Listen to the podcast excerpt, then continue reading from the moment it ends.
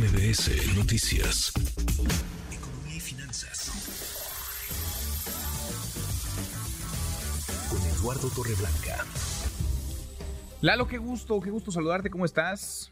Igualmente me da mucho gusto, como siempre, Manuel, poder saludarte y poder saludar al público que nos escucha. Muy buenas tardes. Muy buenas tardes. Hemos platicado, Lalo, en otros momentos de esto que en algún momento puso sobre la mesa el gobierno, el presidente López Obrador, el propio presidente, de ser autosuficientes en el terreno eh, alimentario, que seamos capaces de producir todo lo que consumimos. Pero hay terrenos en los que estamos años luz de esa posibilidad y eso pues nos pone en una situación em, de desventaja, si no es que vulnerable, Lalo.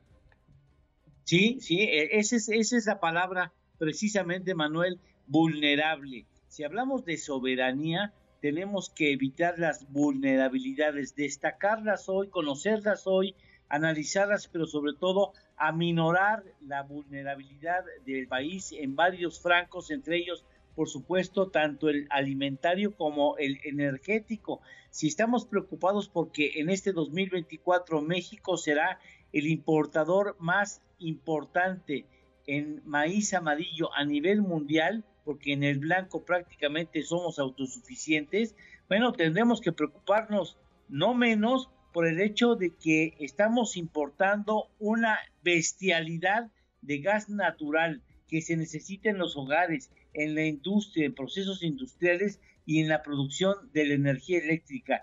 México es el octavo importador de gas natural a nivel mundial y estamos importando, escuchen ustedes, a niveles históricos, nada menos que el 98.6% de nuestras necesidades. Pemex es uno de los grandes consumidores, también produce gas natural, pero todo el gas natural que produce lo tiene que utilizar, lo tiene que consumir para sus procesos industriales e incluso tiene que recurrir a la importación de 532 millones de eh, pies cúbicos por día que no es nada, nada poco. ¿eh? ¿eh? lamentablemente, Manuel, el ritmo de importación del gas natural ha incrementado 235% en los últimos 10 años y de Estados Unidos en 5 años, en lo que llevamos del actual gobierno federal, en los pasados 5 años la compra de gas a la Unión Americana ha incrementado 34%. Prácticamente todo el gas natural que consumimos lo traemos de la Unión Americana y específicamente de Texas. Si se presenta otra onda gélida como la que ya experimentamos en el 2021, puede haber otra suspensión del abasto de gas natural y, habrá suspensiones en energía eléctrica. No habremos sido capaces de otorgar a las empresas que están establecidas en México el gas natural que necesiten y eso marcará nuevamente que reconocemos la vulnerabilidad, Manuel, pero no hemos hecho nada suficientemente eficiente como para irla disminuyendo. Qué, importante poner estos temas en, en, la mesa, Lalo, porque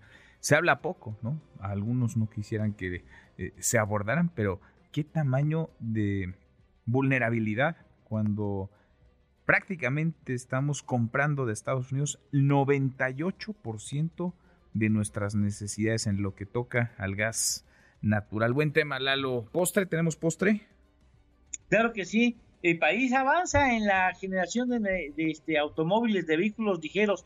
3.779.234 vehículos ligeros producidos en el país durante el año pasado, 14.2% más que en el 2022 y sigue México avanzando como uno de los clústeres automotrices más importantes a nivel mundial.